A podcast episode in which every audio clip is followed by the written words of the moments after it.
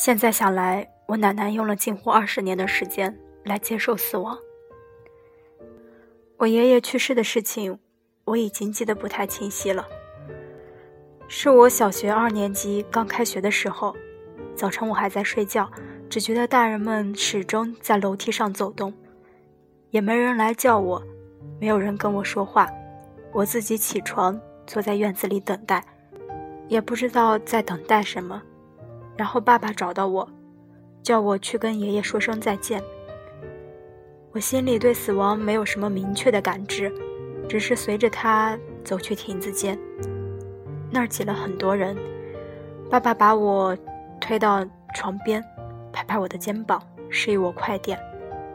于是我嘟囔出一句：“阿爷，再会。”我想他已经死了，但是那个时候我有种感觉，我的爸爸并不想告诉我真相，也不知出于什么原因。或许是想保护我，在我与残酷的事情之间暂时遮挡一下。于是我很乖巧的假装不知道他已经死了。我下楼，独自吃早饭，走路去家隔壁的学校上课，像平常一样。大概是我假装的太好了，我甚至都感觉不到一点点的悲伤。我不知道人在面对第一次死亡的时候所采取的方式是否会起决定性的作用。反正我之后每次面对亲人的死亡，都会采取假装不知道的回避态度，假装不知道，蒙蔽掉了所有的伤感和那些应该会掉下来的眼泪。现在我依稀还是记得些爷爷的模样，毕竟他的黑白照片在之后的很多年间都放在家里的五斗橱上。春天时，旁边插几枝迎春；冬天，则是几株腊梅。他活着的时候常穿中山装，口袋里有时候会摸出颗樟脑丸来。最后，他是因为癌症死的。查出来的时候已经是晚期，很奇怪，他从来不抽烟，也不喝酒，每天还要多喝上一杯人参茶。不过，我却几乎想不起来奶奶与他一起时的模样，仿佛自我有记忆开始，奶奶就是一个人的了。上海在八十年代末九十年代初的时候。有过一场很严重的肝炎流行病，因为毛汗而起。那年据说病死了很多人，有点像2003年非典时情景。所以，在我成年之前的记忆来，我从未见过毛蚶这种食物，只听亲戚们描述当年吃毛蚶时喷香的场景，在水里抄起一把捞起来，带着血水呢。蘸一蘸撒了葱姜的醋，一人都能吃掉一锅。只是从那年之后，我们家里再也没有碰过毛汗，与许多其他的上海人家一样。我的奶奶没有逃过那劫，大概是在末尾的时候，传染上了肝炎。那应该是在爷爷去世以后不久，她病了很长一段时间。我不知道那场病会不会消解掉一些。她失去丈夫的痛苦，我去医院看望过她几次，只记得回来以后被要求反复洗手，才能上桌吃饭。等她出院以后，就不再与我们一起吃饭。我说的“不再”，是从此以后，直到她在二零零七年冬天去世，都没有再与我们一起吃过饭。刚开始，她还与我们坐在一个饭桌上。不过是用自己的碗筷做的圆圆的，让爸爸夹菜给他，绝对不直接碰桌子上的食物。那时候他变得非常小心翼翼，脸上常常带着种惊恐的表情，像是病菌已经长期在他的身体里种下来，再也离不开。他是个非常非常善良的人，总是提醒旁人他得过肝炎。也唯恐把这病再传染给其他人。他甚至不太愿意让我坐他坐过的椅子，那也是一把专门的椅子。他每天坐在上面看报纸，等到傍晚四点钟，他会站起身来，先把整栋楼的楼梯全部拖一遍，再拎着一只铅筒去弄堂里捡垃圾。他捡垃圾也不是为了卖钱，而是真的把地上的脏东西都捡起来，分几次去隔壁弄堂的垃圾桶里倒掉。其实。我至今都不太理解他，有时候比较起自己来，难免觉得他心里那种极端柔软、极端容易担忧，又极端善良的性格，并没有遗传到我这儿。也或许有，只是用了另外的方式。再后来，他就不再与我们一起吃饭了，甚至很少出现在我们的房间里。那时候我们还住在老房子里，我与爸爸妈妈一起挤在楼下一间三十平米左右的房间里，奶奶独自住在亭子里。她开始写日记。她曾经是个中学老师，但是我常常想不起来这个，因为在我的记忆里，他一直是个独自坐着的老人，与外面的世界根本没有联系。他写日记的劲头非常猛，常常从醒来到睡过去都在写。在生过几次病以后，他就不再去外面捡垃圾了，也很少下楼。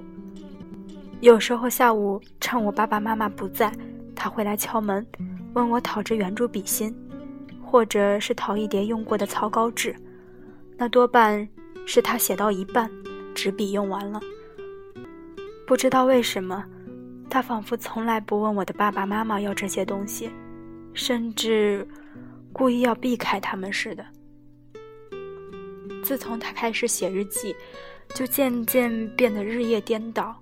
常常清晨的时候他还醒着，又会一觉睡到傍晚，四五点钟的时候把午饭热一热吃掉，等到晚上十点钟再吃晚饭。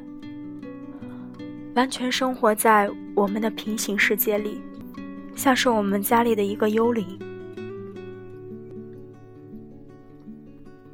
现在有时我也会在傍晚醒来，在傍晚醒来被列在我人生绝望词典的前几名，特别是那些天黑的特别早的冬日里，醒来以后像是生活彻底失重一般，觉得一切都难以继续。我难免会在这样的时刻想起我的奶奶，想起她在人生最后的那很多年间，面对过许多这样的时刻。每每想起，我心里都黑暗一片。没有人看过奶奶写的日记，只知道她铺天盖地的写。过年间有亲戚来我家，开玩笑的说。他是不是在写回忆录？他向来内向害羞，面对这样的问题，只能用手捂起来笑笑。但其实有一次，我偷偷看过他写的日记，他的字迹很潦草，难以分辨。细细看来，他写的是每天在电视新闻里看到了些什么，领导发表了什么讲话。主持人穿了什么颜色的衣服，他还会在旁边标注一下，说裙子很漂亮。然后他会写到在弄堂里遇到了隔壁邻居家的谁，说了些什么话。中午妈妈为他准备了哪些菜，一样样的写出来，不忘加一句说媳妇儿很贤惠。午饭的营养都很好，他也写到我。写我每天晚上都上楼给他送水果吃，写我的考试成绩。总之就是这样的日常生活，铺天盖地，写的他背越来越弯。时间以圆珠笔芯递减的速度流逝，倒也算是有迹可循。那些写过的纸和本子，被捆起来塞在床底下，像是把消磨时光的日常生活也都全部打包起来。之后，他的身体变得很差。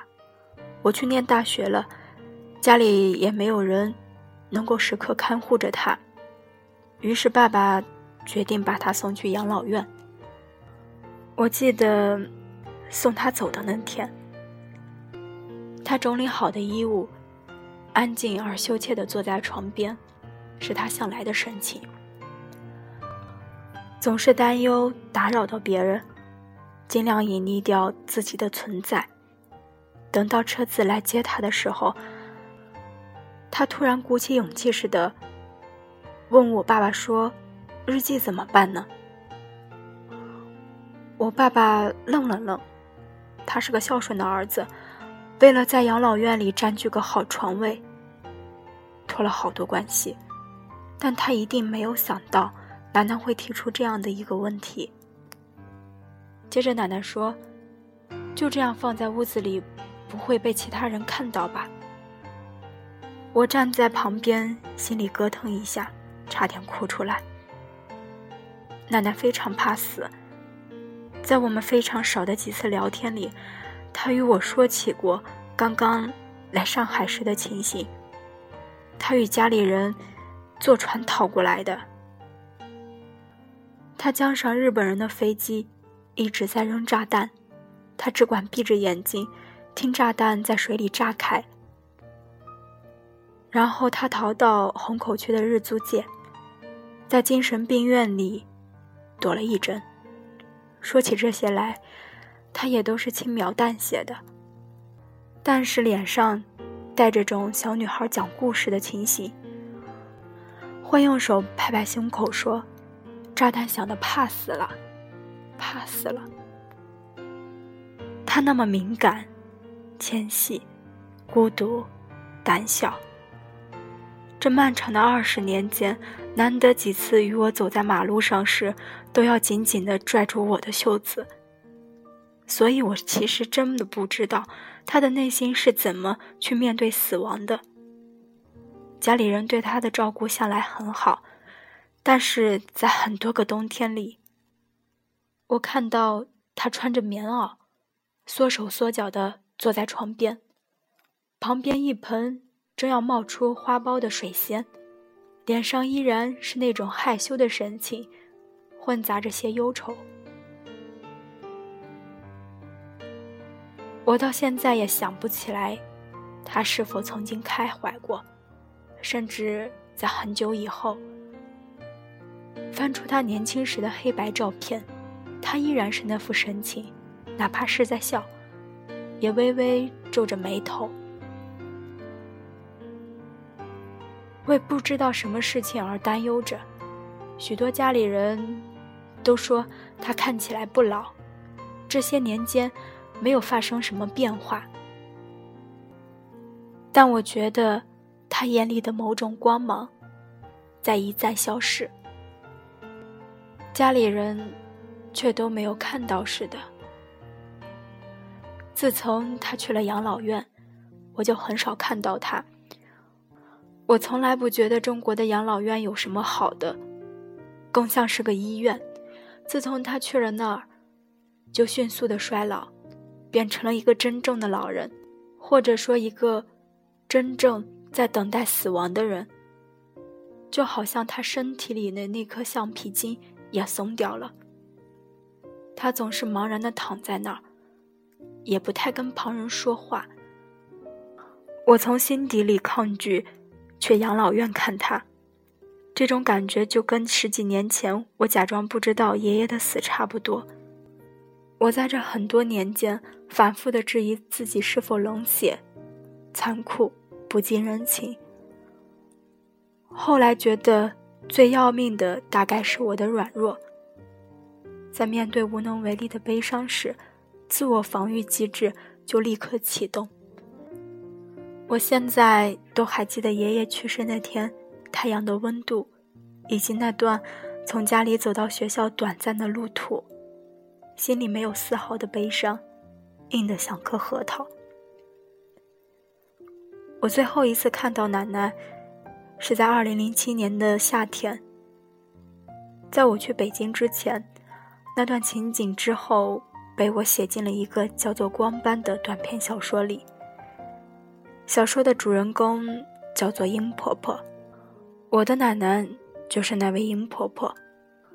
我沿着充满消毒水气味的走廊走去她的房间，她不在。我又转头去走廊里找她，过了一会儿，才看到她正坐在走廊里。旁边有几个老人在聊天，她仿佛在听，但是却又扭头看着其他地方。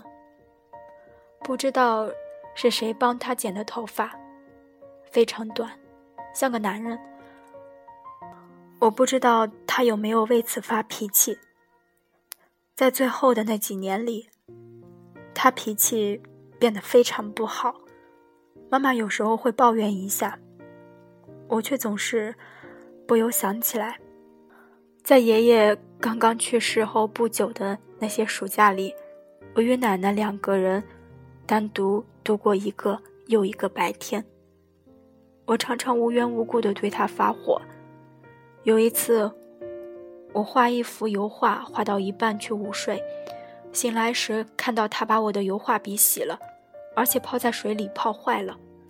我为此而坐在床边大哭起来。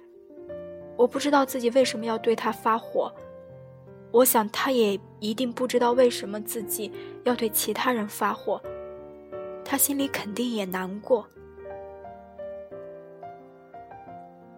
那那天，他看到我，从一个皱巴巴的塑料袋里掏出一片柚子给我吃。我告诉他说我要去北京了，他听得不是很清楚。反正那时我也是常常要出远门的，所以他大概只当我是去某个地方玩一会儿，很快就会回来。他握着我的手说：“你是最好的。”我说我不好，他也没有听清楚，他又说了一次：“你是最好的。”他去世那天，我在北京，接到家里人打的电话，我们一家人全都不善于表达感情，所以这样的电话就更加言简意赅。我挂掉电话以后。独自坐在家里发呆，眼睁睁的看着外面的天色暗下去。到了天黑以后，有朋友叫我出去吃饺子。那天大概是冬至吧，我们约在一个地铁站见面。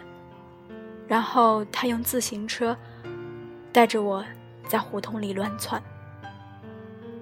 那家饺子铺闹哄哄的，门口挂着一块棉被。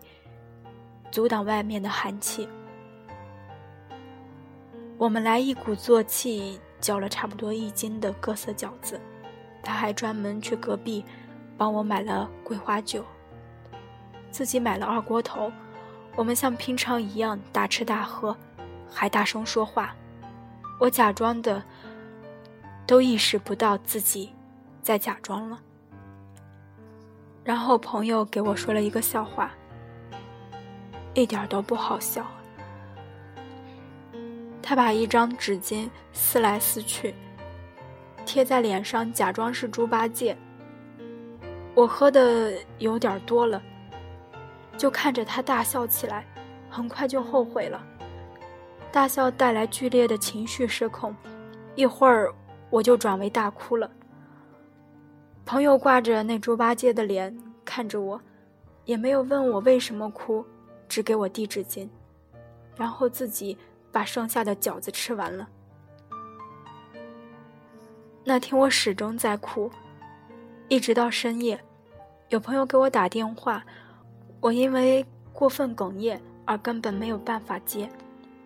我想起，当我们最后住在一起的那段日子里，我也常常熬夜到凌晨两点或者三点的时候。奶奶会从她的房间里走出来。若是看到这儿的灯还亮着，她就会走过来看看我。我总是对着电脑在玩游戏，屏幕隐隐发亮。她不是很明白外面的世界已经变成什么样子，只以为我一直在做作业。于是他在旁边看了一会儿，然后说一句：“做功课不要做的那么晚。”其实那会儿，我早已经不需要在半夜里做功课了。我想，奶奶是与我一样的人，孤独怎么吞噬掉她？以后也会怎么吞噬掉我？甚至我不知道自己是否能像他一样，在漫长的接近二十年的时间里，独自面对死亡的慢慢到来。嗯，这个过程实在太过于漫长了。